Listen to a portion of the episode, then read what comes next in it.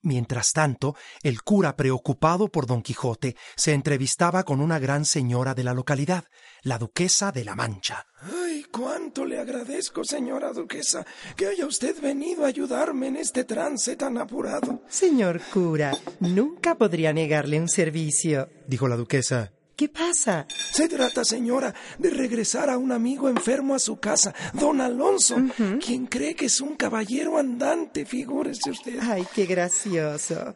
Bueno, ¿y eso a quién molesta? Lo malo, señora, es que mira ejércitos donde hay ovejas y anda haciendo desfiguros por la mancha sobre su pobre caballo viejo. Entiendo. Mucho me agradaría ayudarle, señor. Ay, cura. gracias, señora. Esto será más divertido que hacer macramé por las tardes. ¿Qué debo hacer? Usted ha de fingir ser una princesa en apuros uh -huh. y yo disfrazado su criado. Tengo imaginada una historia buenísima, buenísima. ¿Y si el señor don Alonso se niega a ayudarme? Ay, pierda cuidado, no podrá resistir la aventura.